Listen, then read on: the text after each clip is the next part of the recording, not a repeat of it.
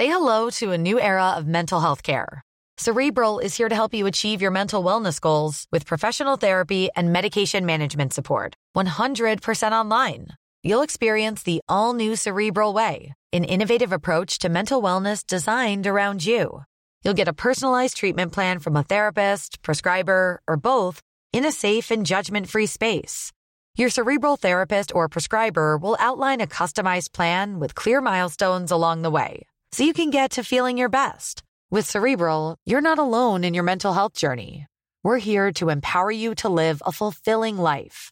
So take that first step towards a brighter future and sign up today at cerebral.com slash podcast and use code ACAST to get 15% off your first month. Offer only valid on monthly plans. Other exclusions may apply. Offer ends July 31st, 2024. See site for details.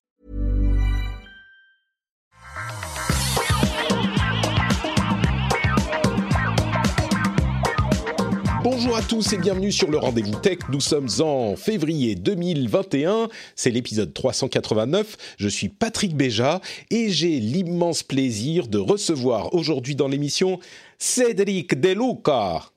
Comment va Cédric? Bah écoute, bien et toi? Est-ce que tu as révisé euh, tes cours de comment devenir un requin de la bourse? T'inquiète, j'ai tout investi dans le Dogecoin euh, vendredi. je suis milliardaire. Tu sais que, on va en parler, hein, mais tu sais que j'avais un ami, euh, un de mes, un ami euh, saoudien, qui m'avait envoyé 20 000 Dogecoin en genre 2011. Oh mon Dieu. Mais et, et je n'ai aucune idée de où ils sont évidemment. J'ai aucune idée d'une mot de passe de mon wallet. Enfin bon, j'avais 20 000. Je crois que c'était 20 000 à l'époque où il valait genre Ouais, 600 euros, 0,000. quoi. Bon, maintenant ça fait 600 euros. Je doute que ça monte beaucoup plus haut, mais euh, C'était ah, la semaine dernière, euh, vendredi, c'était monté à 1250 euros, tes 20 000. Ouais, je risque d'avoir euh, potentiellement perdu beaucoup d'argent. hein. Moi, Mais- j'en avais acheté il y a très longtemps pour 10 balles. euh, J'en ai 2200. euh, Et tu quelques, les as toujours? 2300. Et je les ai toujours. Et du coup, là, j'ai vu, euh, j'ai failli les vendre quand c'était à ça faisait 125 euros, c'était ridicule. Mais leur objectif, c'était de l'amener à 1 dollar. S'il avait amené à 1 dollar, écoute, j'avais 2200. euh, Tu te rends compte, j'aurais eu 20 000 euh, euros. Et alors, imagine dans tes Il faut que je- rêves- que j'aille fouiller dans mes disques durs. Ouais. Et imagine dans les rêves les plus fous, s'il avait amené euh, aux 38 000 euh, dollars du Bitcoin, Euh, j'aurais 84 millions de dollars. Tu Mais sais- bon, j'y suis pas. Je crois que c'est à peu près autant aussi probable que euh, le fait que euh, les fluctuations quantiques créent devant tes ça. yeux un chèque de euh, 38 millions d'euros, tu vois, qui se matérialise devant toi. C'est à peu près aussi probable. hein. Bon, on va parler de tout ça. Enfin non, on va surtout parler de Robinhood, de Wall Street Bets et de tout ça. On va parler du Facebook Oversight Board qui a rendu ses premières décisions et vous allez voir que c'est hyper intéressant de les analyser. On va aussi parler de, des résultats d'Apple qui décidément défient toutes les prédictions et on va, avant de faire tout ça, évidemment remercier les auditeurs qui soutiennent l'émission. Nommément, je vais euh, mentionner Christophe Neulo, Chris Itela, Jupap, Yumi Kiwi, Nicolas Philippe, N2PA, Bruno W, Cacahuète, Hubert, Potato Farmer et évidemment euh, aujourd'hui spécifiquement pour ce qui est des, euh, auditeurs euh, patriotes producteurs, je voudrais remercier Shulrak qui est le producteur du jour, Shulrak, dont le nom est l'un des seuls parmi tous les patriotes à être euh, potentiellement un nom de l'univers de Conan le barbare, parce que je trouve que Shulrak, ça a du peps, tu vois, c'est le genre de personne qui ne se ferait pas emmerder par R slash Wall Street Bets, tu vois, tu, tu, tu te dis, attends, qui est-ce qu'on va squeezer dans son, dans, dans son short, comme ils le font avec euh, les fonds euh, de- de- et ils disent, Shulrak, oula, attends, non, non, non. euh, lui, non, on va pas l'emmerder, il a l'air euh, particulièrement... euh, badass. Donc merci à Shulrak d'être le producteur de cet épisode et merci à tous les patriotes de soutenir l'émission.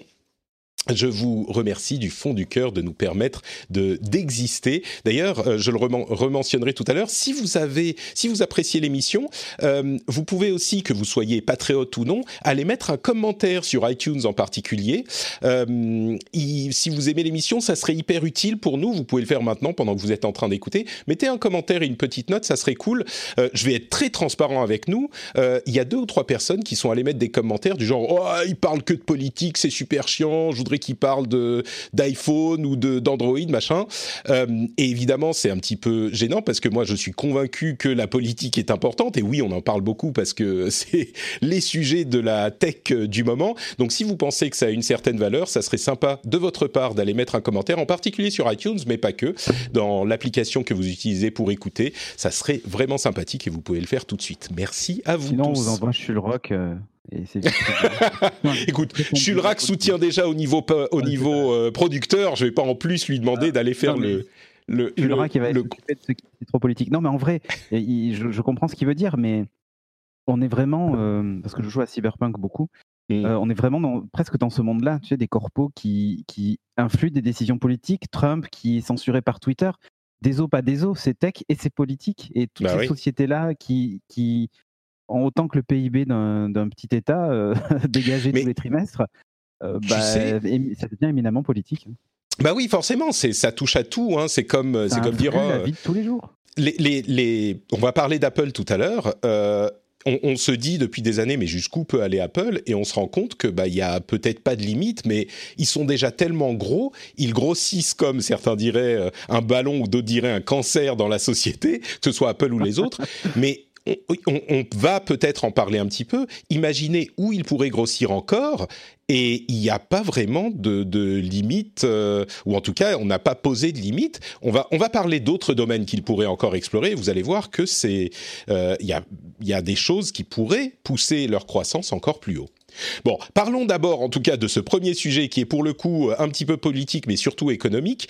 Euh, on va parler de Wall Street Bets et de cette histoire d'influence de, l'action GameStop et des raisons pour lesquelles c'est un sujet aussi important.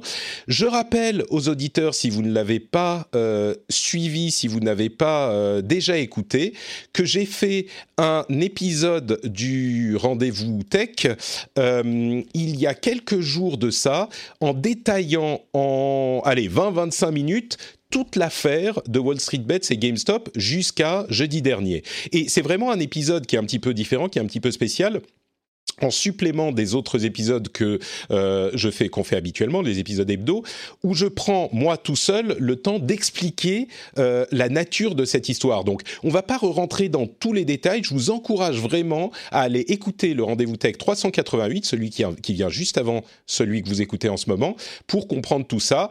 Euh, si vous ne, si vous avez des, des, doutes sur la nature de tout ça, je vais quand même résumer un tout petit peu, mais pour comprendre en profondeur, il faut aller à cet épisode-là.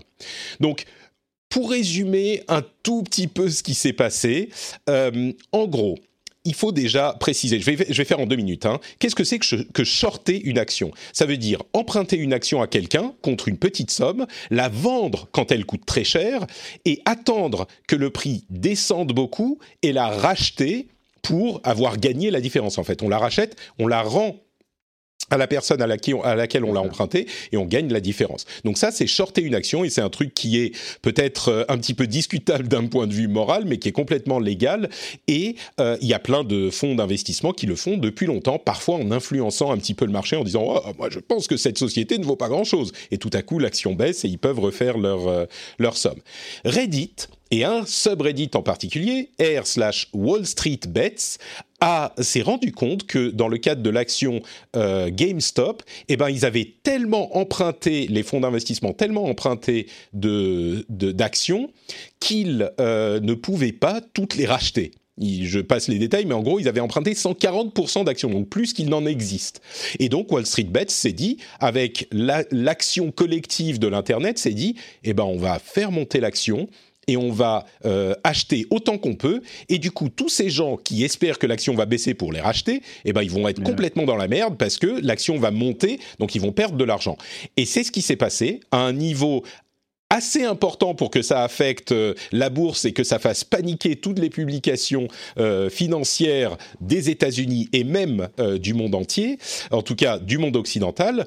Et Wall Street Bets a tenu avec l'action de GameStop, donc cette société en particulier, et l'a fait monter à des niveaux vraiment stratosphériques. On parle d'un passage de 20 dollars il y a deux semaines à un plus haut qui était autour de 420 dollars, rien que par l'action de Wall Street Bets. Et euh, au-delà de ça, il y a eu plusieurs facteurs. D'une part, Wall Street Bets euh, était dans cette optique un petit peu par vengeance par rapport à 2008 et la crise financière pour laquelle personne n'est allé en prison. Ils l'ont encore mauvaise et je crois qu'on peut les comprendre, on l'a tous un peu mauvaise. Et en plus de ça, il y a un autre facteur qui est le truc dont on va parler principalement, je pense, aujourd'hui, c'est l'application Robinhood et d'autres applications similaires qui permettent de faciliter la vente et l'achat d'actions de manière complètement... Euh, euh, qui, qui rendent ça totalement hyper facile en fait, comme le font beaucoup d'applications et comme le fait la désintermédiation avec énormément de domaines, bah là c'est appliqué à la bourse. Et Robinhood et d'autres euh, apps du genre vous permettent de vendre et d'acheter des actions hyper facilement là, c'est où on en était jeudi dernier. Donc là, j'arrive dans la partie euh, un petit peu plus récente. Sur le week-end, Robinhood a arrêté euh, l'autorisation d'achat et de vente d'actions. Euh, on a eu l'impression, et beaucoup de gens l'ont eu encore plus mauvaise parce qu'ils se sont dit non mais attendez une seconde. c'est pourquoi est-ce qu'on droit et nous on nous limite quoi en fait? Exactement parce que les traders ils ont évidemment toujours le droit de d'acheter et de vendre et les petits gens normaux, les gens de Wall Street Bets et les gens de, bah, comme nous, de, qui ne sont pas des traders, et bah, qui utilisaient Robinhood, ils n'avaient plus le droit d'acheter parce que Robinhood a interrompu, et les autres aussi, hein, ont interrompu les achats et les ventes. En fait, il se trouve que euh, c'était hyper compliqué à comprendre, mais il semble que la raison pour laquelle Robinhood a interrompu, aujourd'hui, ils ont euh, réactivé, mais à seulement quatre actions. Ils étaient d'abord à une action euh, par personne achetable, et maintenant ils sont à quatre. C'est qu'il y a une, ils doivent assurer une garantie financière à côté de chaque achat. Et là, ça devenait tellement gros qu'ils pouvaient pas, mais ils voulaient pas le dire comme ça parce qu'ils voulaient pas, je crois, hein, là c'est moi qui interprète, ils voulaient pas avoir l'air de pas pouvoir assurer financièrement. Ils ont dû emprunter genre 3 milliards de dollars. Enfin, et au final, ils ont réactivé le truc ça n'est peut-être pas techniquement pour empêcher les euh, kidam d'influencer la bourse, ce qui est ironique d'ailleurs parce que Robinhood c'est quand même euh, on prend aux riches pour le donner aux pauvres, mais ils sont évidemment financés par des grosses sociétés et les grosses sociétés continuent sans doute à jouer avec cette histoire et shorter est encore plus intéressant maintenant que l'action est, plus haut. Enfin, elle est redescendue à 120, mais ça reste euh, une, une action qui n'a aucun rapport avec la valeur de la société. GameStop, c'est une boîte qui... Voilà, c'est une boîte qui euh, vend des jeux vidéo en physique avec des magasins, quoi. Euh, forcément, ils sont pas en très grande forme, ni en général depuis des années, ni euh, maintenant avec la pandémie. Donc, on en est à ce stade où Robinhood a rétabli une partie, dans une certaine mesure, l'achat et la vente d'actions le Sénat américain, enfin les commissions américaines qui s'occupent de ces choses-là commencent à s'en mêler, le, Parlement euh, aussi, et on ne sait pas très bien où ça va aller, ça semble se calmer. Euh, Cédric, j'imagine que toi, tu t'es précipité pour acheter des actions GameStop, euh, pour la mettre mauvaise au grand de ce monde. Qu'est-ce que tu penses de toute cette histoire? En fait, j'ai essentiellement découvert le principe de la vente à découvert. Euh, c'est en gros ce qu'ils pratiquaient. Hein. C'est ça. Le, euh, nom en français, c'est la vente à découvert. C'est shorter une action, to short a stock. Vous l'avez pas. Vous c'est ça. Vous l'avez pas. Par exemple, Patrick a une boîte de, bonbons euh, qui vaut 5 euros. Je lui prends sa boîte. je vais la, vendre je, et je compte la racheter une fois qu'elle est tombée à 2 euros. Et, et tu me la rends après et je te la rends après. Et du coup, euh, je fais un petit bénéfice euh, au passage de 3 euros. Et euh, ce qui s'est passé, c'est qu'au moment de vouloir la racheter à 2 euros, elle est passée à 400 euros. Et du coup, bah, si j'achète 400 et je lui rends, ça m'a coûté 395. C'est ça, exactement. Donc, c'est ça la problématique. Et c'est effectivement, ça m'a. C'est un peu aussi ce qui s'est passé avec Enron et d'autres. Hein. Mais en fait, c'est le, le, le principe de bah, ceux qui ont vu euh, The Big Short, euh. Euh, qui n'ont pas oublié les détails du film et de la crise de 2008, savent de quoi il s'agit, ouais. Mais du coup, c'est exactement ça. Et on pensait cette pratique terminée. Et en fait, pas du tout. Bah non, elle est pas. C'est monnaie courante. elle n'est pas terminée. Hein, elle n'est pas du tout terminée. Les gens... bien sûr, bien sûr. Mais on pensait que d'ici 2008, les gens auraient appris. Et en fait, non, les gens n'apprennent pas.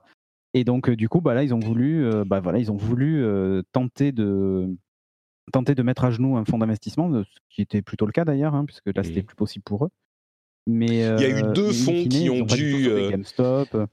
Il y a eu deux fonds qui ont dû effectivement emprunter énormément d'argent, c'est Melvin Capital et Citron Capital, euh, ce, qui, qui, sont d'ailleurs... Euh, c'est marrant parce qu'ils ont l'impression d'avoir mis à genoux Wall Street, ce qui... Non, ils ont mis à, genoux deux fonds dont personne n'avait entendu parler, qui d'ailleurs, je pense, vont survivre.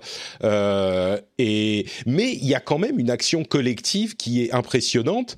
Et, pour toi, c'est le le peuple qui prend sa revanche sur les sur sur Wall Street ou on va pas jusque là L'histoire l'histoire aurait été belle si effectivement il y avait des conséquences derrière, mais là il y en a pas. Les deux fonds d'investissement vont serrer les fesses pendant quelques mois euh, et encore là ils peuvent faire une super OP de shortage je pense dans les sur justement sur l'action GameStop elle-même. Donc euh, c'est juste qu'ils leur ont donné quelques surfroides d'un petit moment, mais l'action va retomber. Le les, les, GameStop fermera quand même en fait ça a sauvé juste personne. Et je pense même que pour GameStop, c'est même, je veux dire, c'est horrible, mais un peu quand même. C'est-à-dire qu'on a joué avec leur valeur, en spéculant sur leur valeur, sur la valeur de la boîte, que ce soit le fonds d'investissement qui espère qu'elle baisse et qui fait tout pour que, en gros, influencer le, la bourse en, espérant qu'elle baisse. on le connaît, hein, il y a différents leviers pour faire ça, du lobbying, etc. Mais surtout, en fait, pour les employés qui vont perdre l'emploi un jour, qui d'un coup se disent, comprennent pas pourquoi l'action monte énormément. Je veux dire, pour moi, dans la tête d'un employé de, de, GameStop, je ne comprends plus ce qui se passe, en fait. Ouais. Bah, S'ils avaient des actions, ils ont pu, ils ont pu les vendre, mais c'est même ça. Enfin, je veux dire, qui a des actions Micromania enfin, C'est ça, GameStop, c'est Micromania. Bah oui, oui, mais, voilà. Mais Moi, il y a un truc, il y a un truc qui m'inquiète un petit peu quand même, et c'est un sentiment que j'ai vu, euh, que, j'ai vu retranscrit, enfin que j'ai entendu ici et là. Et c'est quand même euh, un petit peu inquiétant de voir à quel point. Enfin, je, je trouve que ce mouvement euh, rappelle un peu d'autres mouvements. Là, c'est un mouvement qui est, je vais pas dire pour le bien, parce que la vengeance est belle, mais euh, c'est quand même, ça a fait du bien à personne au final. C'est pas non plus qu'ils se sont dit on va sauver euh, les, dauphins ou on va faire un truc pour le. Mais ça a bien sûr, bien sûr, mais ça a permis aux gens quand même de mettre, enfin de de mettre sur la place publique des pratiques qui sont qui sont toujours qui ont toujours cours et qui sont euh, et qui sont malheureusement euh, oui mais ça bah, tu sais j'ai l'impression j'ai l'impression que tu as l'impression que c'était un petit peu caché. C'est pas vrai. Le, short euh, la vente à découvert ça se peut pratiquer complètement mais, bien sûr. Mais ce que je, ce que je veux dire c'est que là ça enfin on a parlé que de ça mmh, toute, la fin, toute la semaine dernière personne n'en parlait avant. Ce que je veux dire, c'est qu'il y a des gens qui l'ont découvert avec ça. C'est pas tellement. C'est pas faux. Du coup, à moins cet avantage-là. Mmh. Et, le, l'autre, l'autre truc un peu, un peu inquiétant, par contre, je trouve, le message en retour, bon, euh, c'est plutôt de se dire, euh, effectivement, il y a des gens qui se permettent de jouer, en gros, avec euh, la vie de société, la vie de gens. Alors, c'est pas nouveau, on vit pas dans le monde des bisounours.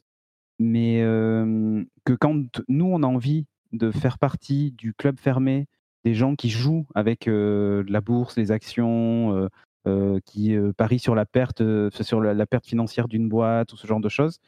On... Je dis pas qu'on nous en empêche, mais enfin, on a bien certainement l'impression qu'on a. Du... Ouais, l'impression qu'on a, c'est qu'en gros, on a un gâteau à partager, mais vous vous contenterez des miettes, en fait. Merci. ouais, et encore, et encore. Et d'ailleurs, même. ça crée une vraie défiance, enfin, encore plus de défiance, je trouve. Mmh. Euh, et même, euh, même euh, Robinhood, en fait, la manière dont eux, ils font leur argent, c'est qu'ils vendent les informations aux grands fonds d'investissement. Certains ont des accords d'exclusivité sur ces informations. Et les fonds, donc, se font de l'argent en sachant ce que les gens vont acheter. Et sur une microseconde entre l'acte d'achat et la demande, il y a le spread, si j'ai bien compris. Bah et ils se font de l'argent à ce moment-là. Et donc même ça, en fait, ça enrichit ceux qui sont déjà des gros. Bon, normalement sur Robinhood, ça, ça rend quand même service aux gens qui euh, veulent euh, faire ces achats, les gens normaux entre guillemets. Mais c'est pas que il, euh, on, on, nique les grands au passage. C'est juste que c'est un truc qui arrange un petit peu tout le monde. Mais le mouvement de foule, moi, m'inquiète un tout petit peu parce que c'est un autre exemple encore de. Alors, en l'occurrence Reddit, d'ailleurs, c'est marrant le, en, en, dans un chat sur Clubhouse, dont on va parler un petit peu tout à l'heure, euh, le président de Reddit, Steve Huffman, a dit qu'ils suivent euh, chaque jour le nombre de connards, je, je traduis le terme, euh, le nombre de connards sur Reddit pour s'assurer que les choses ne dérapent pas trop. Euh, et, et, bon, en l'occurrence, j'imagine qu'ils ont gardé un œil sur Wall Street Bets euh, très très sérieusement. Mais moi, ça m'a rappelé en fait la chasse aux sorcières euh, qu'il y a eu au moment de l'attaque terroriste à Boston pendant le marathon, tu te souviens? Et Reddit s'est oui. dit, ok, on va trouver de qui il s'agit. Et ils sont mis à chasser dans toutes les informations, dans toutes les photos publiques, les trucs Instagram, les trucs. Et ils ont essayé de trouver quelqu'un. Bon, ça partait d'une bonne intention, ils n'ont pas trouvé quelqu'un, ils ont même accusé à tort une personne qui n'avait rien demandé en se disant ah oui c'est lui, il ressemble au mec avec son euh, sac à dos, etc. Et c'est le genre de truc que je suis pas en train de dire c'est c'est il faudrait l'empêcher, c'est pas du tout ça, mais on se rend compte que c'est des trucs qui peuvent partir. Il faut pas que ça dépasse le cadre de la loi, en fait. Faut juste Mais encadré par la loi. C'est même pas une question de, de loi, c'est juste que ça part en cacahuète, ça peut partir en cacahuète, ça peut déraper très très vite, et c'est amplifié en fait par ce genre de mouvement. Et c'est un petit peu, euh, je sais pas, c'est un truc qu'on maîtrise pas bien, et là il se trouve que au final, euh, personne va, va vraiment être... Euh, euh, comment dire hurt, personne ne va être ne va avoir de gros problèmes. Encore que si certains euh, redditeurs ont mis toutes leurs économies dans l'action GameStop quand elle était à 200 dollars et qu'ils n'ont pas vendu quand elle était à 400 parce que tout le monde disait hold, hold, hold, on va les niquer. Euh, bah eux ils risquent de perdre leur maison quoi. Mais peut-être que tout le monde a acheté genre juste 10 actions avec de l'argent dont ils n'avaient pas besoin et que ça ira. Tu pas le volume. De... Ouais.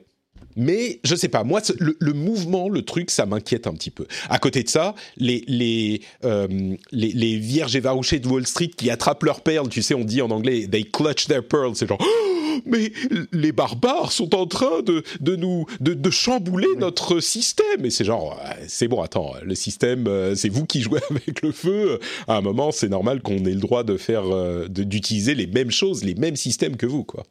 Mais bon. Oui, c'est exactement ça. C'est exactement ça. Ouais. Euh, ouais, le problème, c'est que c'est complètement décorrélé de, de, la valeur des, des entreprises et. Ouais.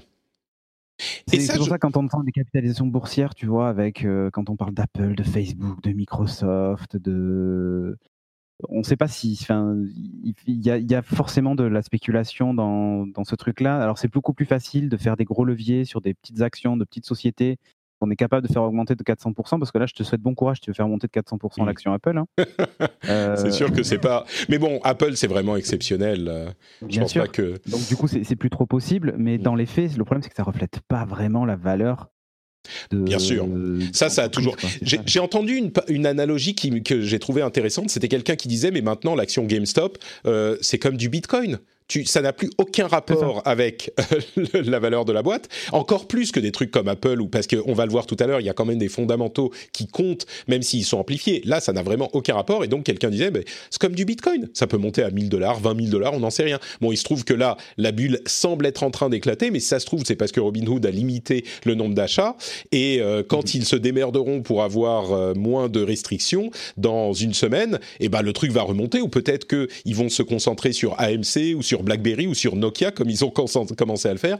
Enfin, c'est et on, dit dans la chat room, oui, euh, tout ça, cet argent euh, sert à personne, de toute façon, sauf aux fonds de pension américains. Alors, je pense pas que Melvin Capital et Citron aient été des fonds de pension. Ils sont un petit peu trop petits pour ça, je crois, mais c'est pas rien les fonds de pension, c'est la retraite euh, d'Américains en l'occurrence, mais il y a plein de fonds de pension. Je pense pas que les fonds de pension se mettent à shorter des actions, à vendre à découvert, parce que ah, justement les fonds de pension c'est des trucs très très sûrs. Mais les fonds de pension ça rigole pas quoi. C'est des trucs qui sont et ça a eu une influence d'ailleurs. On dit ça n'a fait de mal à personne ça a eu une influence sur d'autres actions en bourse parce que pour combler leurs pertes, il y a et pour prêter de l'argent à ces fonds, il y a plein de fonds qui ont vendu des actions sûres, genre Apple, euh, et pour pour pouvoir prêter de l'argent à ces fonds-là. Donc l'action Apple a, à cause de ça, baissé ou elle n'a pas atteint le niveau qu'elle aurait pu atteindre avec les annonces de résultats incroyables euh, d'il y a quelques jours. Enfin,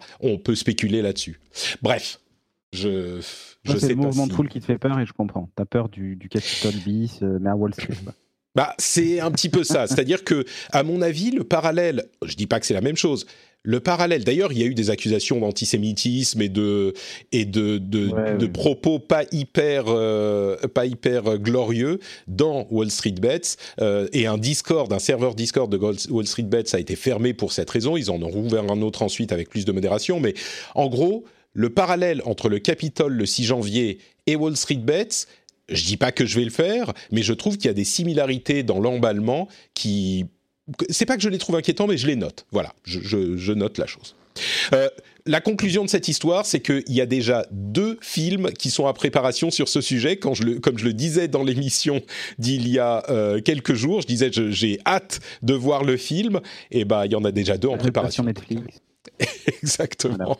Mais c'est passionnant. Moi, je, serais convaincu, je suis convaincu que ça pourrait donner quelque chose de, un film vraiment de qualité, quoi. C'est ça. Ça, ça s'appelait la Casa des Video Games. La, la Casa des, la Casa des Reddit.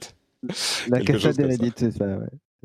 Bon, on va euh, parler de plein d'autres choses encore, mais entre-temps, j'aimerais vous parler de Patreon. Et Patreon, ça, c'est une valeur sûre, parce que vous investissez dans Patrick. Non, vous n'investissez pas du tout, en fait. C'est juste que vous payez Patrick parce que vous vous dites, euh, il fait quelque chose. Pardon? Il va falloir faire un hold, hold, hold. Ouais, ouais, non, mais c'est ça. C'est pas, c'est pas un investissement. Vous en, vous n'en retirerez aucune, euh, ah, aucun bénéfice non, faux, physique. Pas dire ça. Mais attends, physique. Mais par hmm. contre, la satisfaction intellectuelle, l'enrichissement euh, euh, philosophique, moral que vous retirerez de cet investissement financier est tel que, bon, franchement, je pense que ça vaut la peine.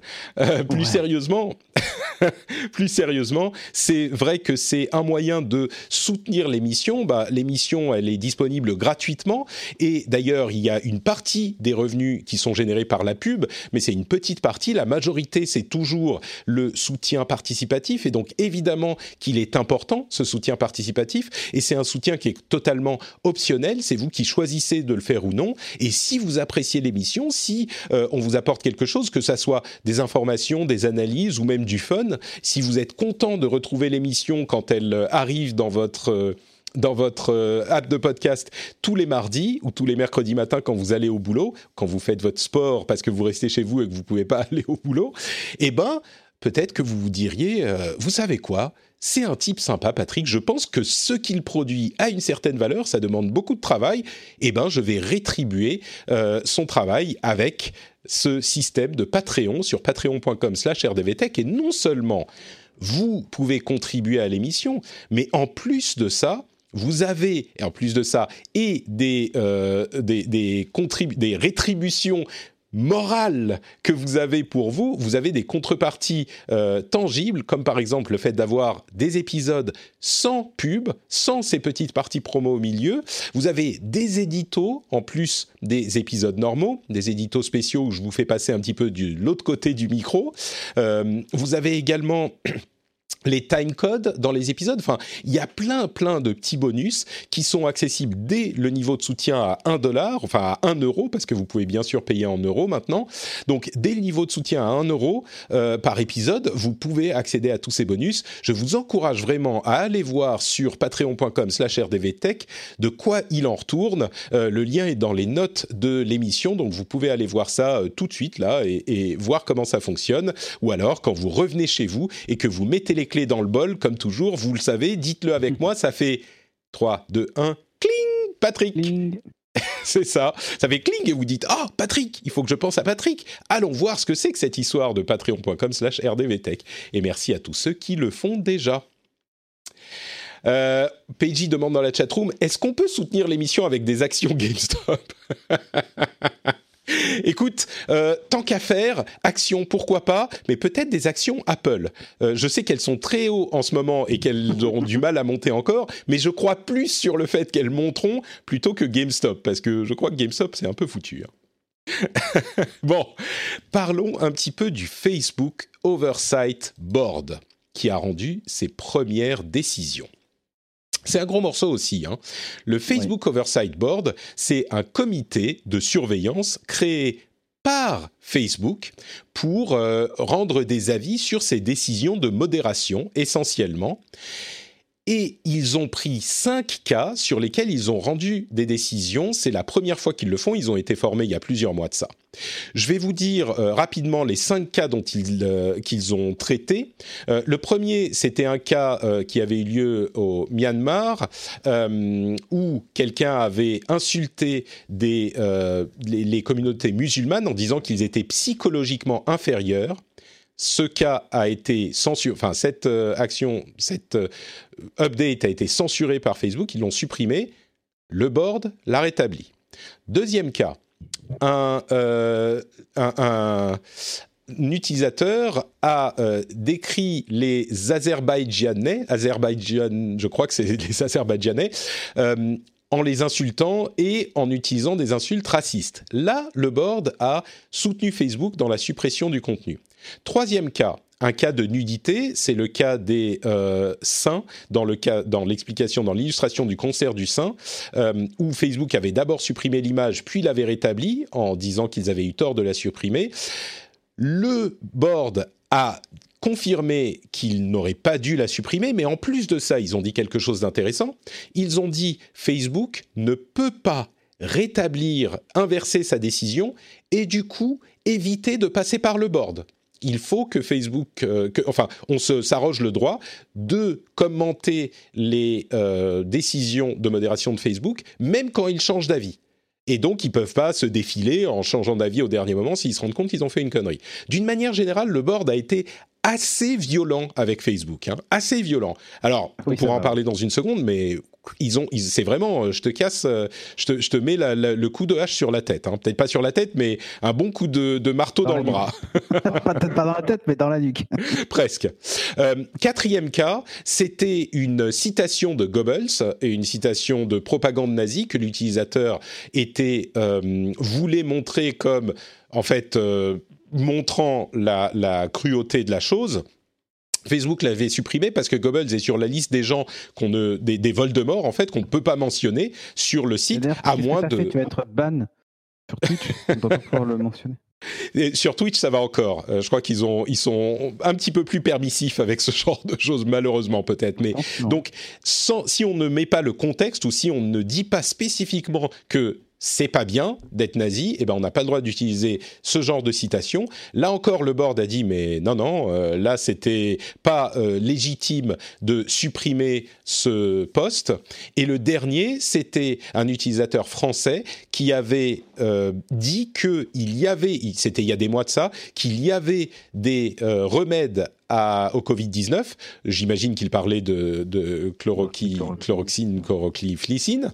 Euh, il disait il y a oxychloroquine, merci, euh, qu'il y a des remèdes et que le gouvernement français nous le cache. Là encore, Facebook avait supprimé le, le, le poste et le board a dit non, non, euh, de toute façon, ce dont il parlait n'est pas disponible, euh, ça n'existe pas sur le marché, et donc il n'y avait pas de danger immédiat à la population qui essaierait de se soigner par ça. Donc euh, c'était une, une décision, une mauvaise décision de Facebook. Donc sur les cinq cas qu'ils ont pris en compte, ils ont quatre fois décidé que Facebook avait eu tort de supprimer un contenu pour des raisons de liberté d'expression.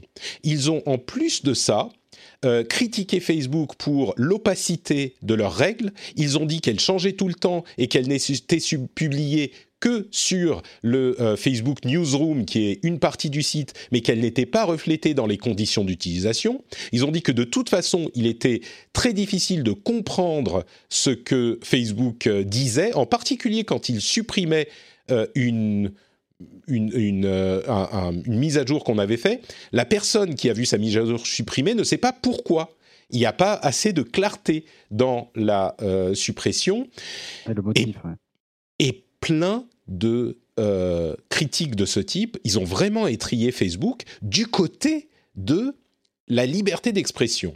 Et là où c'est vraiment intéressant, et ça fait un petit peu écho à ce qu'on disait dans l'épisode précédent, je suis convaincu qu'il y a plein de gens qui, dit, qui auraient dit à Facebook censure trop, et qui envoyant, et d'autres personnes, il y a plein d'autres personnes qui envoyant ces décisions du board euh, va se dire au contraire, ou là, mais euh, ils ont autorisé Goebbels sur le site, ils ont autorisé la propagande euh, pseudo-scientifique ou anti-scientifique en France, ils ont autorisé des insultes racistes, parce que dans l'un des cas de racisme, ils ont dit non, là effectivement c'était raciste, mais dans l'autre, ils ont dit bah non, ça c'est pas assez raciste pour être qualifié. Donc et en plus, il parle beaucoup dans le board de euh, questions de droit international et de droit euh, local. Et ils disent, euh, bah, en fait, il n'y a pas de standard international. Il faut toujours examiner le contexte, le contexte culturel et local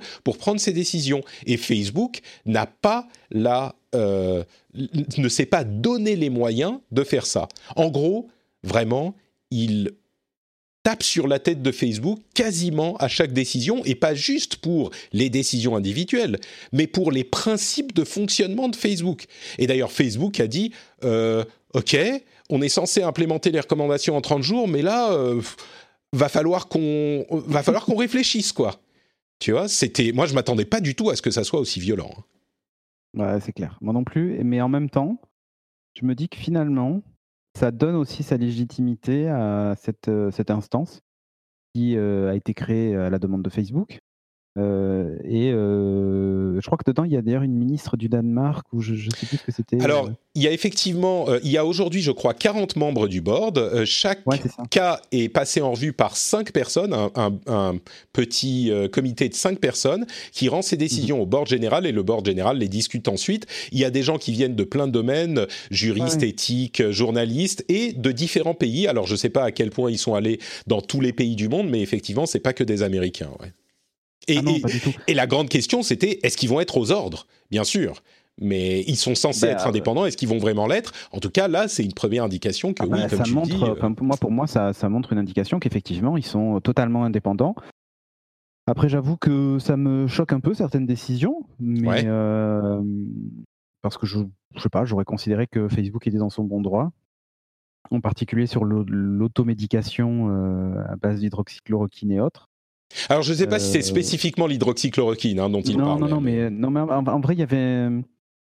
Euh, non, mais en même temps, ça, ça, tout, cet épisode-là contribue à faire, à faire, circuler énormément de la fake news, mmh j'en peux plus.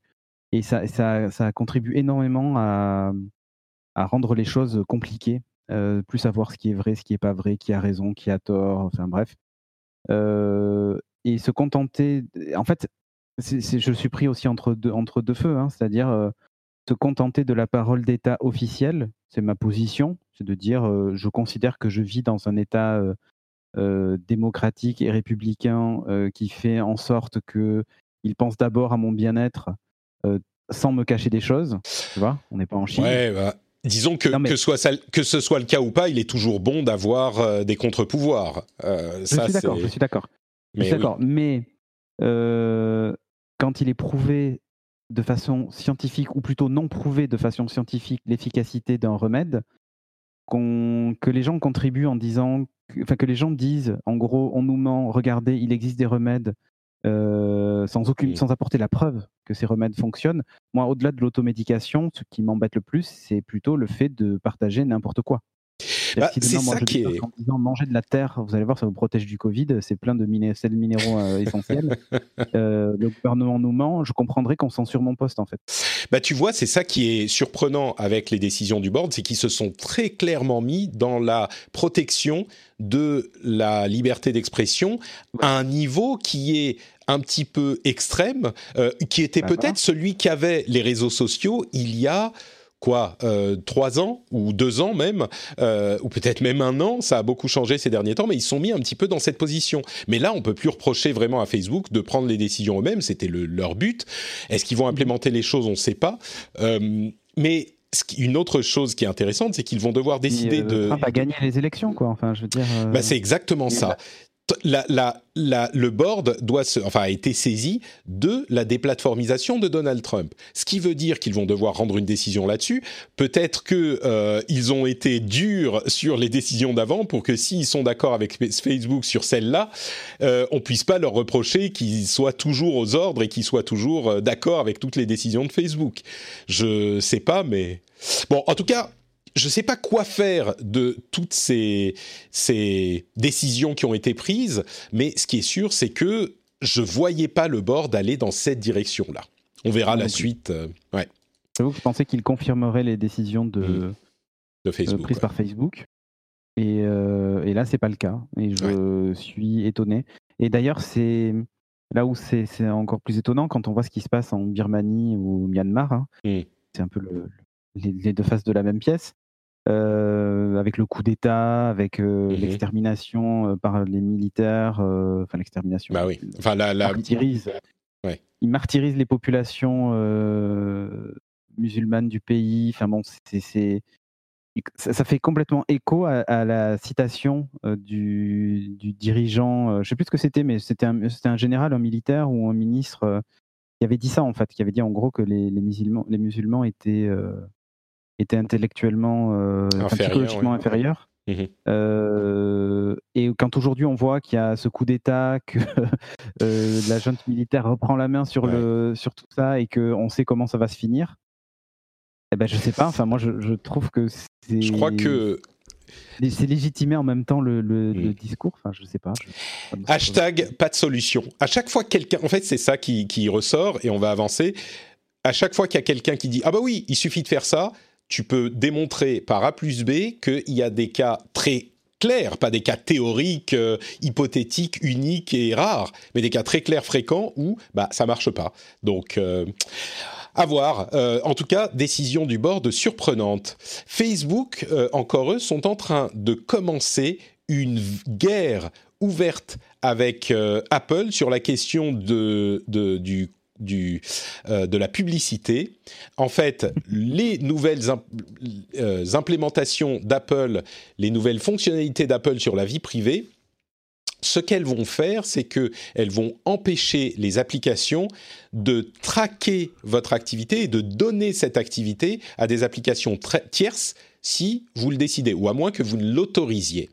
Et les experts estiment que Facebook est la première société qui va souffrir de cette décision, puisque eux ne pourront, recevront moins de données d'applications tierces. Et il faut activement aller activer la chose dans chaque application pour autoriser le partage. Évidemment, selon les estimations, très peu de gens vont l'activer. C'est entre, je crois, 10, 7 et 10 ou 10 et 15% quelque chose comme ça, selon les estimations, qui vont le faire.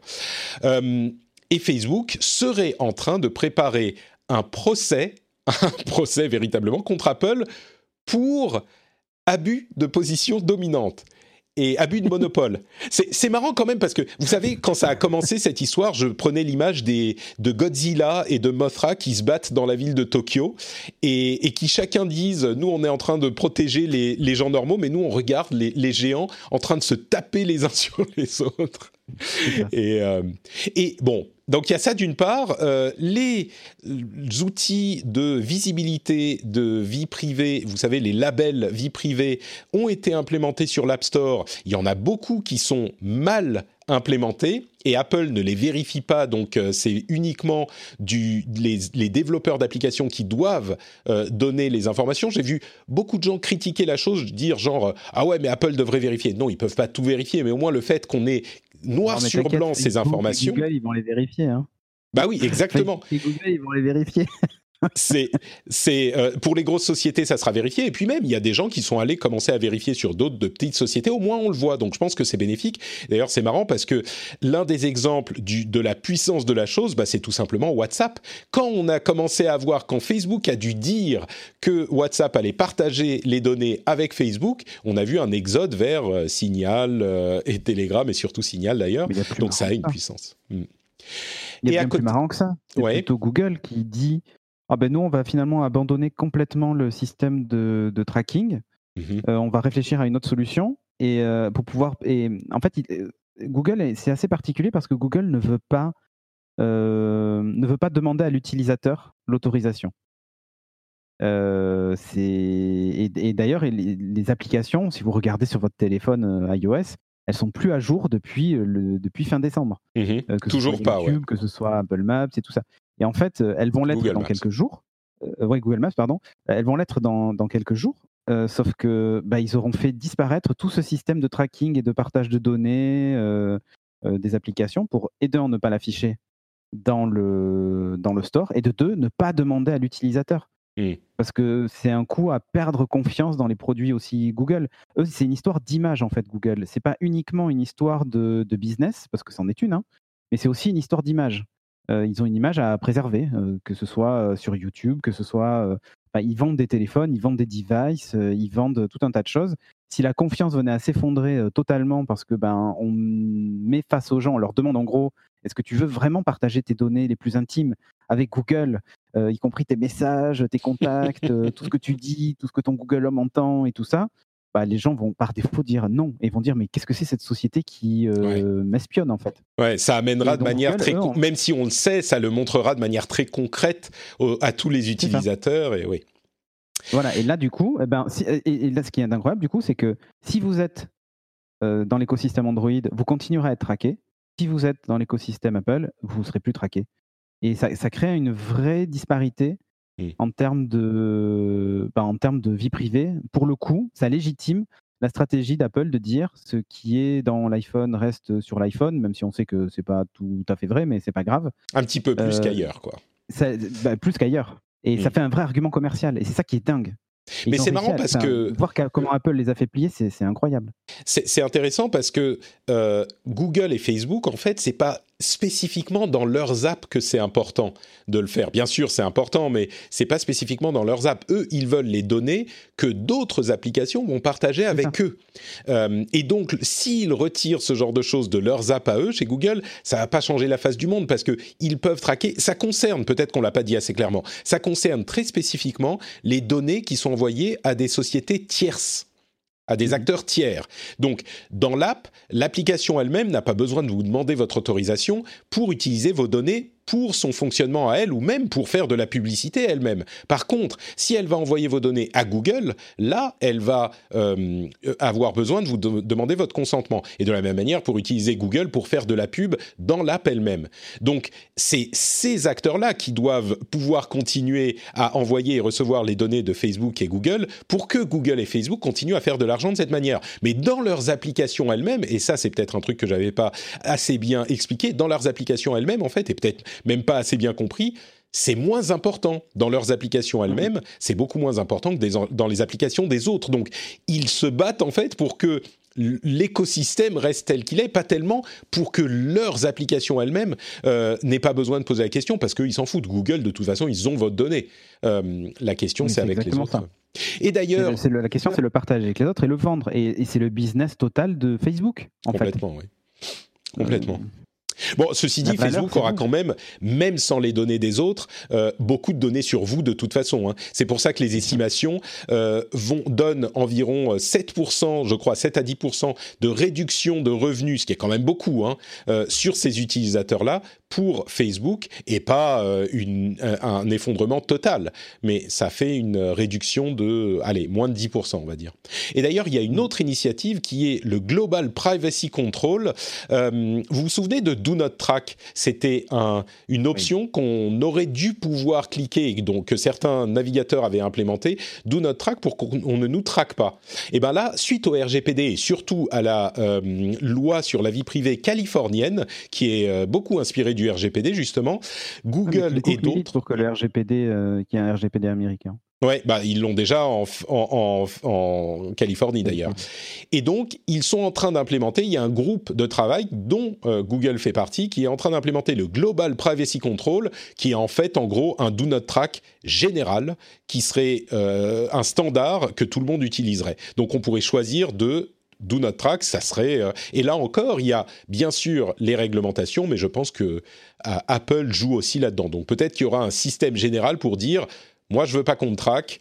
Et euh, on pourra mettre des exceptions pour tel ou tel site, mais c'est des trucs qui sont déjà mis en place avec des, euh, privacy badgers ou des ad blockers ou ce genre de choses. Et eh ben, ça serait une version plus clean, plus euh, polissée, plus acceptable pour tout le monde. Mais c'est intéressant de voir que des groupes sont en train de se de travailler là-dessus. Et on en arrive aux revenus. Alors, je vous parlais de Godzilla et, Mothra et King Ghidorah. Euh, Facebook, sur le dernier trimestre, a fait presque 30 milliards de revenus, avec une augmentation de 33% d'une année sur l'autre, sur le dernier trimestre. 1,84 euh, d'activités euh, d'utilisateurs quotidiens. Ça aussi, c'est 11% de plus que l'année dernière. Donc, Facebook ça va pour eux, hein, à peu près. Et dans le domaine, on a Apple également. Euh, accrochez-vous à vos slips.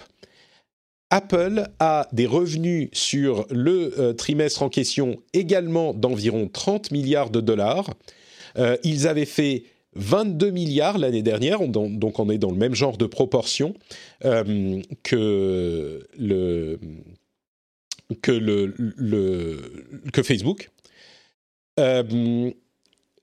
Et on a... Enfin, comment dire? Pardon, je vous ai dit les revenus, c'était euh, des, 30 milliards de dollars. Je me suis trompé. C'est pas les revenus. Les revenus, c'est 111 milliards de dollars. Les revenus, c'est... Donc, les bénéfices, c'est 30 milliards. Donc, ils ont fait autant en bénéfices que Facebook a fait en revenus ils ont 65%, c'est sur le dernier trimestre uniquement, hein, le trimestre euh, octobre, novembre, décembre, si je ne m'abuse. 65 milliards viennent des iPhones, 56 milliards l'année dernière, environ 9 milliards des Mac, euh, et 15 milliards, presque 16, pour les services.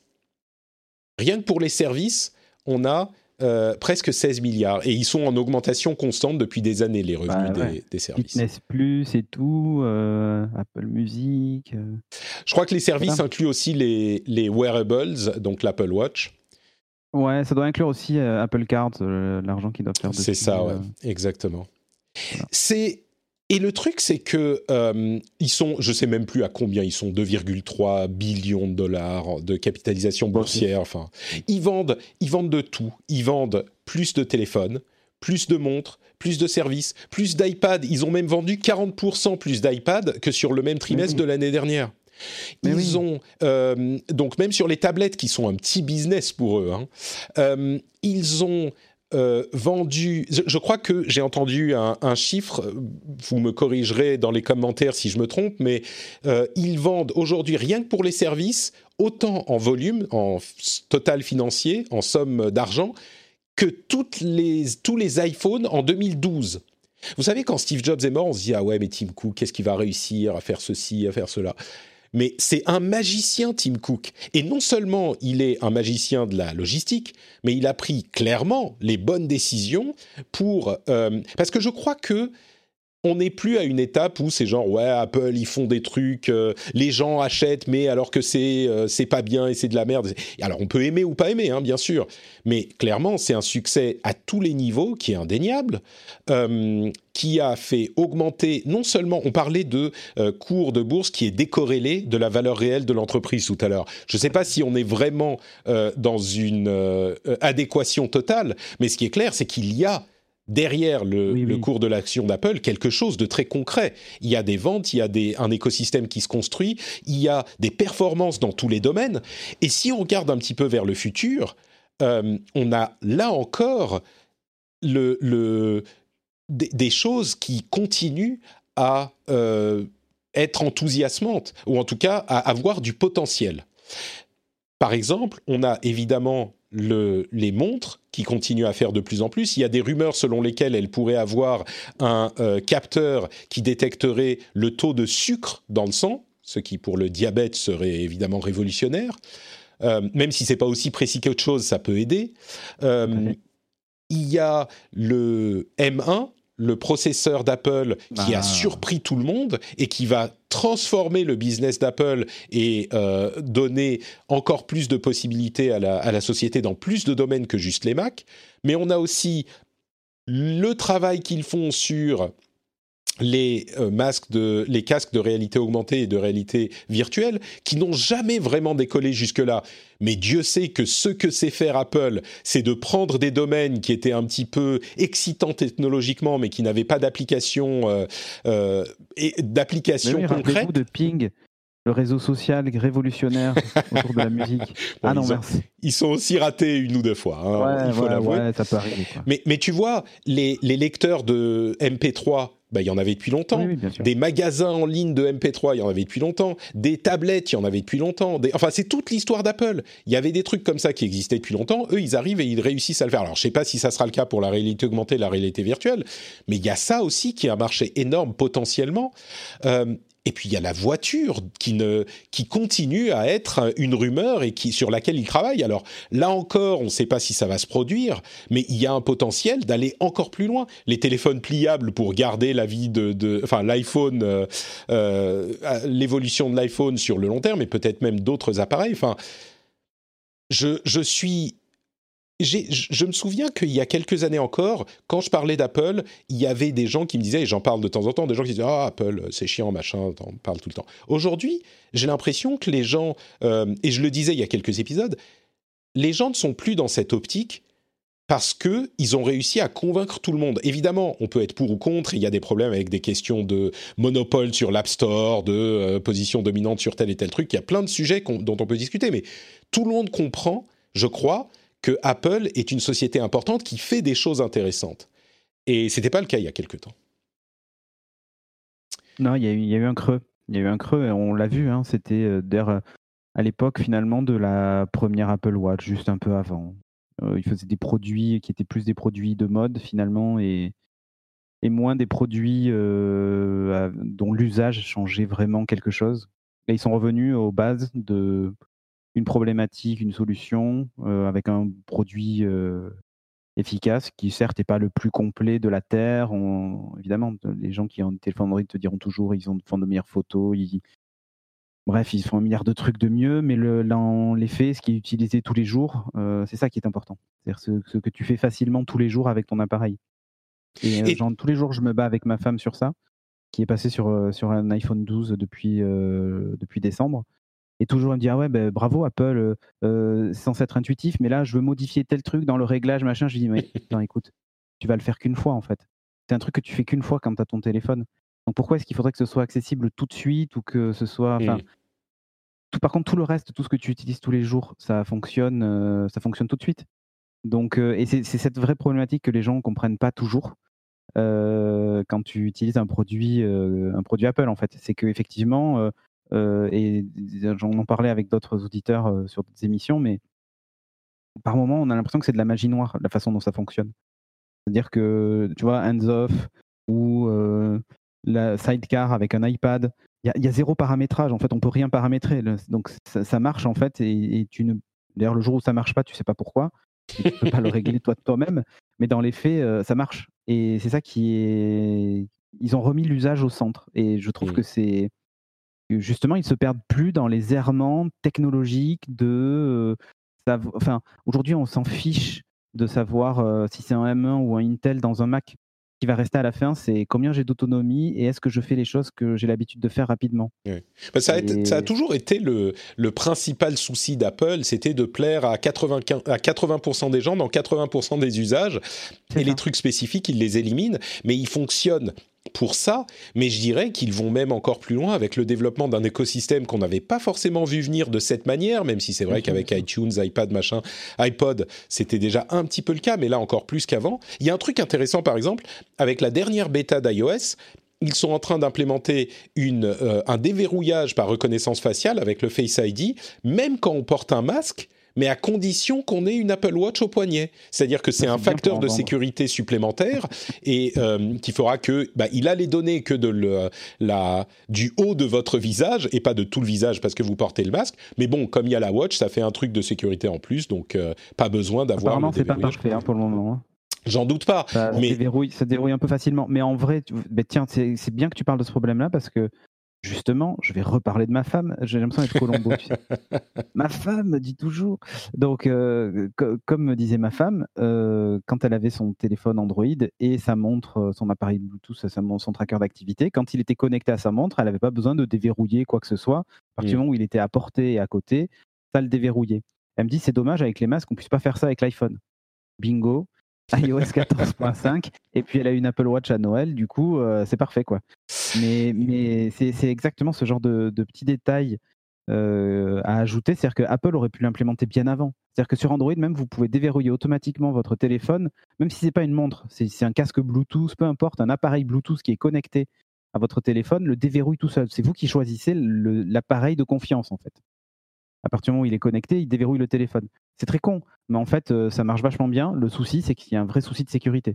Il suffit que l'appareil soit apporté à côté. Euh, là, en fait, euh, j'aurais jamais vu Apple implémenter ça. Pour moi, ce n'était pas possible. C'est une faille de sécurité monstrueuse. là, pour le coup, dire, eh ben, on va cumuler deux, facteurs, en gros. Le facteur de la montre qui dispose d'un code et le facteur de, de, la moitié du visage, en tout cas. Euh, et dans ce cas-là, je déverrouille. Ben, je trouve que c'est pas mal, quoi. Je mmh. trouve que c'est pas mal euh, cette implémentation, mais il aura fallu attendre quand même. Euh, enfin, il y a une condition quand même qui est énorme, c'est d'avoir une Apple Watch, quoi. Bien sûr, mais c'est pour ça que je dis l'écosystème dans lequel ils te, ils te mettent et, de plus en enfin 16 milliards sur les services. 16 mmh. milliards Et que il y a des trucs, ils ont lancé un truc aux États-Unis qui s'appelle Walk with Me, je crois. Je crois que ça s'appelle comme ça c'est des célébrités qui font une petite conversation ou une petite euh, qui explique, qui parlent pendant 20-25 minutes pour vous encourager à aller marcher. Et ils marchent pendant cette euh, petite euh, ce petit enregistrement. Et donc, vous marchez ensemble. Et ça vous encourage à aller marcher pendant la pandémie, justement. Si vous êtes tout seul, vous pouvez au moins marcher un petit peu. Euh, je me demande si c'est pas. Euh. Voilà. Ils racontent leur vie, ils racontent des trucs. Enfin, c'est des gens célèbres. Je me demande si c'est pas le début des, podcasts chez Apple. Le début d'un service de podcast. On devrait lancer sur French Spin un Walk with Podcaster. Et du coup, tu invites Corben, Jérôme et tout ça à venir raconter euh, je sais pas, son parcours de vie ou j'en sais rien en une minute, une demi-heure. Et on propose ça en podcast que les gens peuvent télécharger, ils choisissent l'épisode de leur choix, ils peuvent marcher avec Patrick, mmh. marcher avec euh, euh C'est c'est un peu, euh, c'est un peu Patrick et Cédric à deux doigts d'inventer le podcast quand même. Hein. T'as vu hein On a deux doigts d'inventer le, podcast. Quoi. Exactement.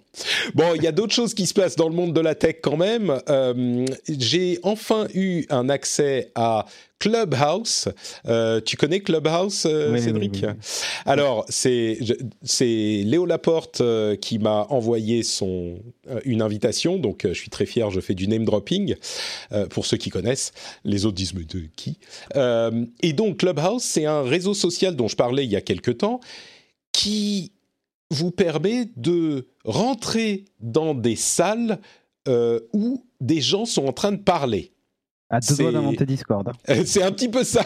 c'est un peu ça, sauf que la, la, l'interface est différente, c'est sur téléphone mobile bien sûr, ah bah et on ouvre l'app et il y a différentes salles où il y a différentes personnes qui parlent, euh, et il peut y avoir genre, je sais pas, 100, 150, enfin ça peut être de 10 à beaucoup plus de personnes qui parlent, et il peut y avoir des centaines ou des milliers de personnes qui écoutent, c'est du streaming audio en fait, euh, et euh, on peut il y a un système très simple pour lever la main et être intégré à la conversation si on le souhaite. C'est vraiment du streaming. Euh, c'est le Discord, le, Discord ou le Twitch euh, de l'audio. Et il a vraiment le vent en poupe dans la Silicon Valley. Et il y a peut-être un potentiel pour que ça soit quelque chose d'intéressant. Moi, je l'ai trouvé vraiment, euh, comment dire, dire ah mais oui c'est comme Twitch où ça existe déjà, c'est un peu comme dire à la sortie de Twitter ah mais c'est comme Facebook ça existe déjà. C'est suffisamment différent. Tu regardes Instagram, Facebook, LinkedIn, Twitter. avec les flits, les stories, c'était les mêmes réseaux.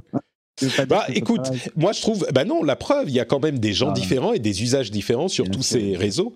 Et, euh, et, Clubhouse donc pourrait être un autre euh, truc du genre. Et d'ailleurs, comme toujours, euh, Elon Musk a mis son petit grain de sel là-dedans et, et, et, il a fait un Clubhouse. Il a participé à une conversation sur Clubhouse qui était peut-être pas scriptée mais prévue par Anderson Horowitz, qui est un des investisseurs de, de j'allais dire de Trump, de Musk et de Clubhouse. Enfin bref. Mais en tout cas, ça a fait exploser la fréquentation du truc. Et maintenant, c'est le truc où tout le monde dit Oh, est-ce que tu as une invite? Tu peux m'inviter Tu peux machin. Euh, mais c'est vraiment intéressant comme système. J'ai du mal à expliquer pourquoi c'est différent d'un truc comme Twitch ou comme. Euh, en fait, c'est vraiment. Le fait qu'il y, ait que de l'audio est un peu particulier. C'est vraiment on t'incite à ne pas avoir honte de rentrer dans une salle et de repartir euh, sans hésitation. Et puis, il y a quelque chose d'assez intime avec l'audio. Vous êtes des auditeurs de podcast, donc euh, il n'y a pas, ça vous surprendra pas, mais il y a quelque chose de plus intime. J'ai l'impression que les gens sont un peu plus authentiques, que euh, on a l'impression d'être vraiment avec eux, alors que quand il y a l'image avec Twitch par exemple, il y a une sorte de distance qui se crée immédiatement. Euh, Discord, c'est pas c'est pas vraiment des trucs publics. Il y a plein de serveurs différents. Il faut aller dans différents endroits pour essayer de trouver la conversation qui nous qui nous intéresse. Là, dans Clubhouse, on a une immense liste de centres d'intérêt, et puis ils vont nous recommander des trucs. On peut suivre des gens et voir quand eux ils vont aller dans des salles ou ce genre de choses. Il y a quelque chose d'intéressant là-dedans. Je ne sais pas si ça prendra, mais il y a quelque chose d'intéressant, je trouve. À tester. Moi, j'avais testé déjà des systèmes du, même style. C'est bon, c'est effectivement rigolo. Après, je ne sais pas si ça peut apporter. Enfin, c'est bien en temps de pandémie. C'est mm. le genre de réseau qu'il faudrait qu'il sorte. quand tu es seul chez toi, tu sais pas quoi faire, tu rejoins une conversation. C'est un peu comme si tu voyageais virtuellement chez quelqu'un. Euh, ne peux plus faire de soirée, euh, discuter avec des gens, rencontrer des gens. Bah, c'est un peu ça, quoi. C'est un peu, c'est un peu l'idée. Ouais, je trouve que c'est un peu Twitter, euh, le Twitter de l'audio, en quelque sorte. Ils ont trouvé une formule qui, ouais, une formule qui fonctionne, je trouve assez bien. Euh, bon, à voir si ça, si ça prendra. Hein. ça peut tout à fait s'effondrer bientôt, mais. Non, en vrai, si vous êtes tout seul euh, en temps de pandémie, ça peut occuper vos soirées, clairement. Ouais, c'est sûr. je voulais parler aussi de comment il s'appelle? Nextdoor. Tu connais Nextdoor? Yes. Nextdoor, c'est un réseau social qui est un petit peu le réseau social des voisins.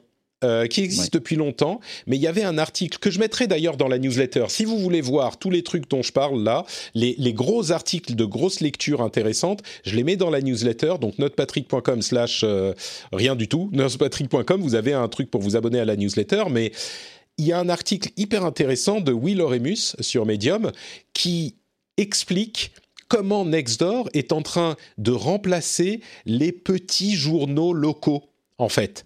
Euh, et est en train d'installer ce modèle sans filtre des réseaux sociaux. Euh, d'ailleurs, on parle de modération, euh, quand on parle de, Clubhouse, ça va être infernal, la modération pour Clubhouse, mais à côté de ça, le modèle sans filtre des réseaux sociaux, où, par exemple, c'est l'exemple qu'il prend, les élus peuvent aller parler directement aux administrés euh, sur Nextdoor sans le filtre des journalistes, sans la médiation des journalistes. Et un petit peu comme... Euh, un petit peu, ouais. Et pour s'inscrire à Nextdoor, il faut vraiment avoir habité dans le quartier. Et tu n'as accès qu'au euh, poste du quartier en fait. Donc c'est vraiment très contrôlé dans le sens où il faut parler avec son son propre nom et là c'est vérifié avec identité, enfin ça rigole pas. Mais évidemment, ça dérive toujours sur des trucs genre euh, oh euh, j'ai vu quelqu'un d'un petit peu étrange euh, dans traîner dans le quartier hier soir. évidemment, c'est toujours des personnes de couleur ou un sans-abri, tu vois, c'est toujours ces gens-là qui sont hmm, c'est une personne un peu étrange. Qu'est-ce qu'il fait dans notre quartier? Donc évidemment, il y a plein de problèmes comme ça, mais au-delà de ça, les les, politiciens, de la même manière que Trump s'adressait à sa base nationale et internationale directement avec Twitter, et eh bien en fait là, Nextdoor est en train de, de, créer le même phénomène avec les à plus petite échelle, au niveau des villes. Et il le décrit de manière très intéressante dans cet article, autant dans le bon sens que dans le mauvais sens, parce que ça a mené à des décisions catastrophiques pour certaines villes, qui ensuite ont été renversées parce que justement les euh, gens ont été actifs sur Nextdoor et ont réussi à euh, activer une base pour aller voter sur une décision de la ville euh, plus tard pour réactiver le financement d'une école en l'occurrence. C'est de ça dont il parlait.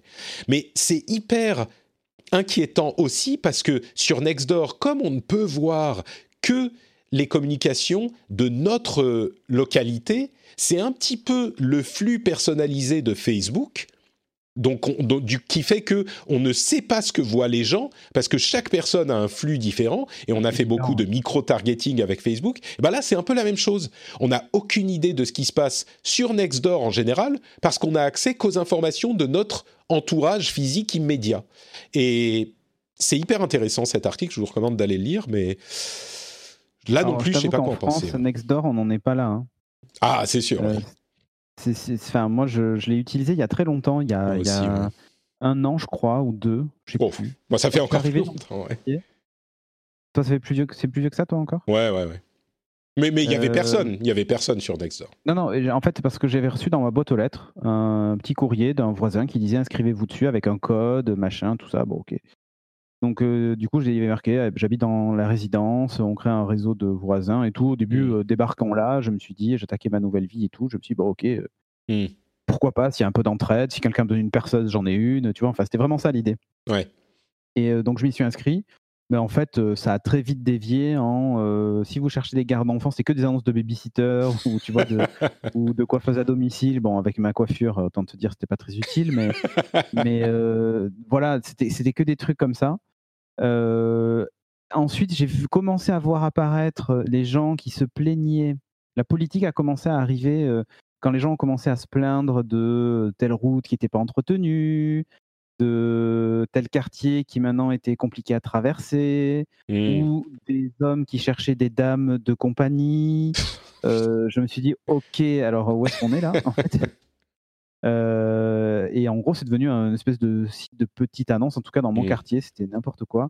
Et j'ai fini par supprimer mon profil, désinstaller. En plus, c'était très chiant. Ils envoyaient des mails sans arrêt avec euh, Eh machin propose ses services euh, pour garder des enfants. Eh machin. Enfin, c'était une catastrophe. Mais effectivement, ils ont intégré l'idée de la politique dans le sens faisons bouger la ville ou notre quartier dans le sens que l'on souhaite Sauf qu'ils n'ont pas pensé que le sens que l'on souhaitait pouvait très vite devenir euh, ultra radical en fait.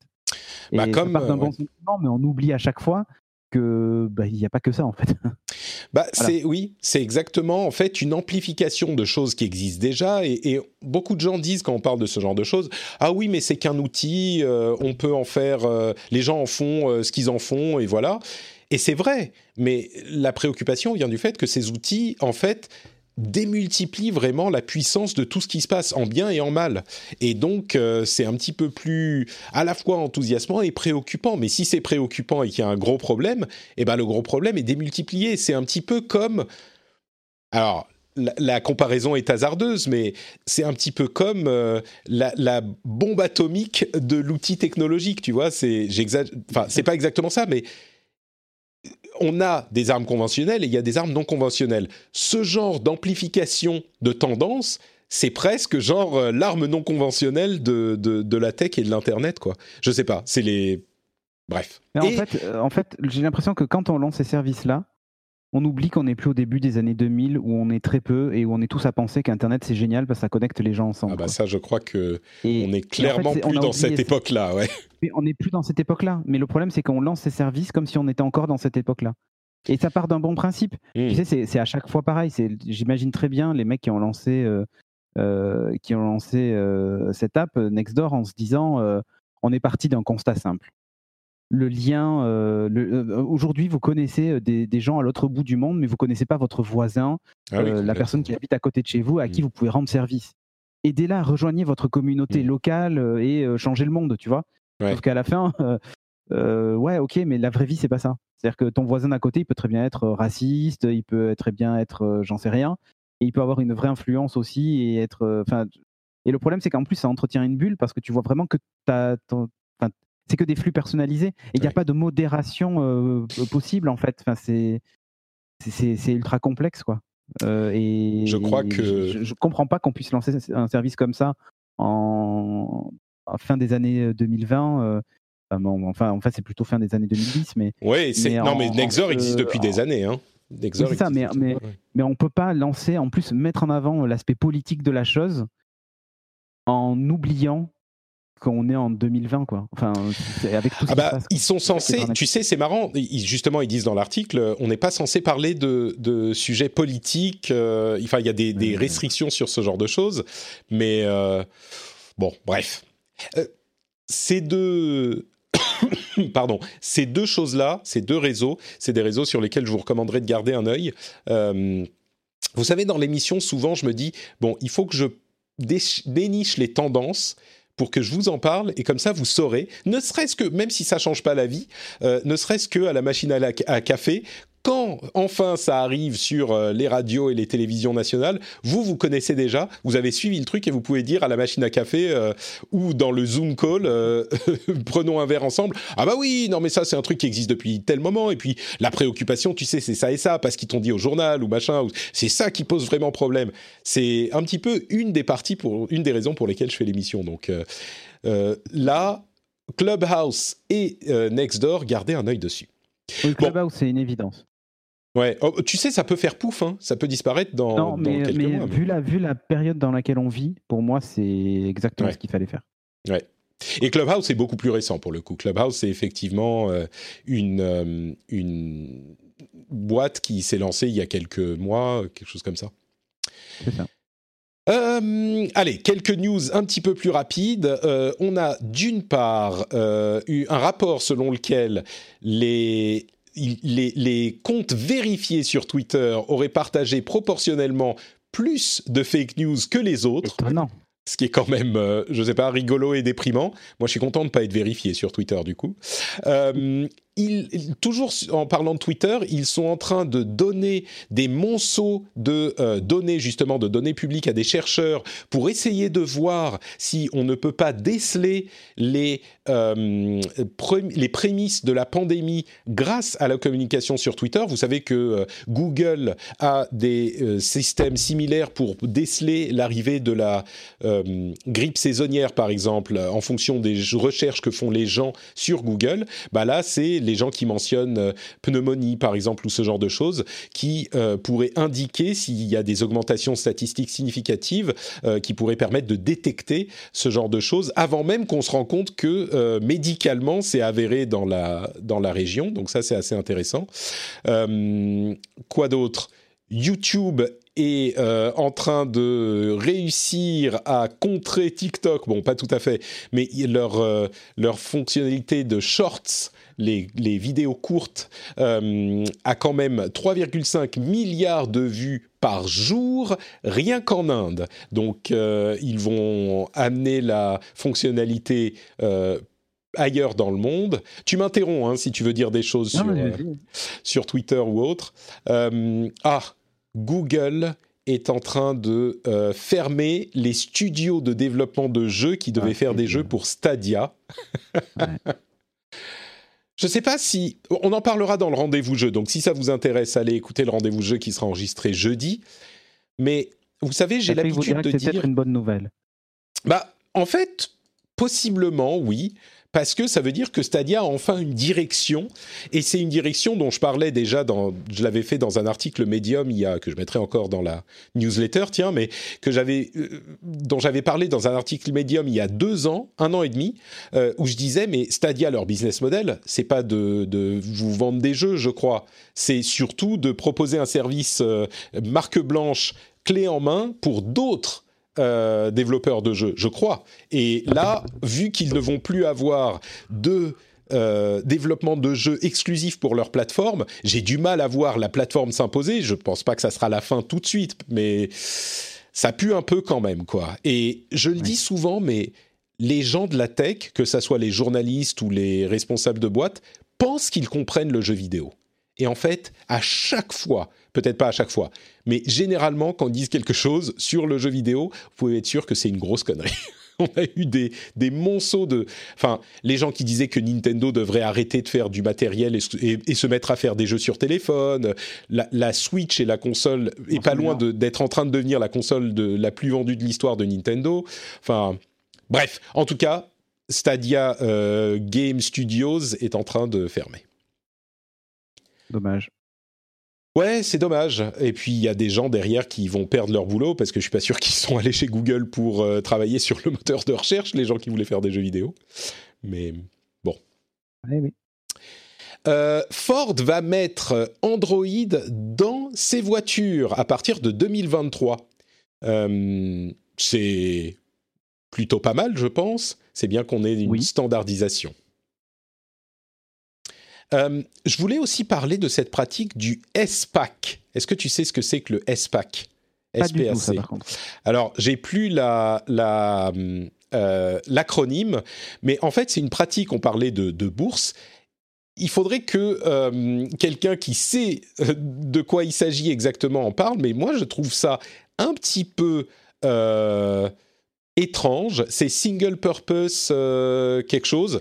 C'est une société, en fait, qui est créé uniquement pour fusionner avec une société qui n'est pas cotée en bourse pour la rendre cotée en bourse. C'est-à-dire que c'est une société qui va être cotée en bourse mais qui est vierge et qui va fusionner avec une société qui n'est pas cotée en bourse et qui, de ce fait, la transforme en société cotée en bourse sans passer par les processus légaux habituels du passage en bourse c'est ça pue un peu. Je crois, c'est pas illégal, clairement, ça se fait tout le temps et ça se trouve, c'est complètement normal, ça pose pas de problème. Mais je sais pas, dit comme ça, je trouve ça. C'est un peu comme euh, ta femme qui est devenue française parce qu'elle s'est mariée avec toi, quoi. C'est un petit peu ça. Bon, il se trouve qu'elle est pas française, mais, oui, c'est un, peu ça. C'est un peu ça. sauf que là, c'est dans le, le truc des. Enfin bon, Bref, je le mentionne. Il y a un intérêt financier derrière. Je veux dire, on voit tout de suite. C'est pas un mariage blanc ou tu vois un truc. Euh, oui, oui, oui. C'est pourquoi en fait. je, le mentionne comme ça et puis on en reparlera, je suis sûr, à un moment. Quand Jeff reviendra dans l'émission, on lui posera la question. Mais euh, c'est. Je suis un petit peu. Je sais pas, ça, ça, fait, ça allume des petites lumières dans, la, dans l'arrière de la tête. Allez, on termine avec euh, un truc marrant et une bonne nouvelle. La Model S, est-ce que tu as vu le nouvel intérieur de la, de la Tesla Model S? Bien entendu, avec ce volant en U. Oui, cet écran magnifique et cet écran à l'arrière aussi pour les gens qui sont derrière maintenant. Ouais, c'est ça donne un petit peu envie, j'avoue. Et en plus, elle est, euh, elle a un PC super puissant dedans, donc elle peut jouer, elle peut, on peut jouer au dernier jeu euh, dans la Tesla. Bon, je sais pas si c'est vraiment bah, vraiment intéressant de jouer à The Witcher euh, dans ta Tesla, mais Cyberpunk, tu veux dire, dans ton Cybertruck. Mais en vrai, en vrai, est-ce que c'est intéressant je ne sais pas, mais si j'ai envie de jouer à Cyberpunk, euh, ça me coûte beaucoup moins cher quand même d'acheter un PC. les 140 000 euh, euros ou 150 000 euros de la, de la Tesla Model S, c'est un peu. Euh, voilà, enfin. Bon, accessoirement, c'est aussi une voiture qui roule, hein, donc. Oui, oui, oui. Ça fait ça aussi. Alors que, alors que contrairement à ma PS5, je ne pourrais pas rouler avec. Mais est-ce que si j'achète une Dacia Sandero et j'y installe à l'intérieur une PS5 avec un écran 21 pouces, j'ai pas mieux. ah, écoute, on laissera aux auditeurs l'appréciation de la qualité des deux euh, propositions. Allez, et la dernière chose que je voulais évoquer, c'est euh, le fait que l'année dernière, euh, dans l'Union européenne, les énergies renouvelables représentent un plus grand pourcentage de fourniture d'électricité que les énergies fossiles. Et quand on parle d'énergie renouvelable, on parle de solaire, hydraulique et éolien. Ça représente 38%, alors que les énergies fossiles, donc euh, charbon, euh, gaz euh, naturel, etc., représentent 37%. Et alors, c'est pas vraiment vraiment tech, mais je me dis que c'est une nouvelle, euh, une bonne nouvelle. Euh, le reste, j'imagine que c'est du nucléaire. Hein. Je, pense que c'est donc c'est pas non plus 100% euh, propre, même si entre entre charbon et nucléaire, je pense que le choix est vite fait. Mais... Voilà. Mais c'est, j'ai trouvé ça hyper intéressant. évidemment, il faut pas s'arrêter en si bon chemin. Hein. Il faut continuer et, dans ce domaine et dans d'autres.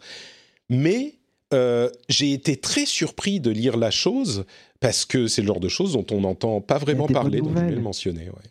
Mais c'est sur des bonnes nouvelles, tu vois. Mais tu te rends compte, c'est quand même, c'est quand même hyper important, quoi. Mais exactement, factfulness, Cédric. Non, mais je veux dire, au-delà de mon combat permanent pour que euh, les appréciations du monde soient basées sur euh, des choses factuelles, des faits et des analyses statistiques euh, fiables plutôt que des sentiments, au-delà de ça, que, que 38% de l'énergie électrique en Europe soit renouvelable, et c'est du vrai renouvelable, solaire, hydraulique, éolien, c'est énorme.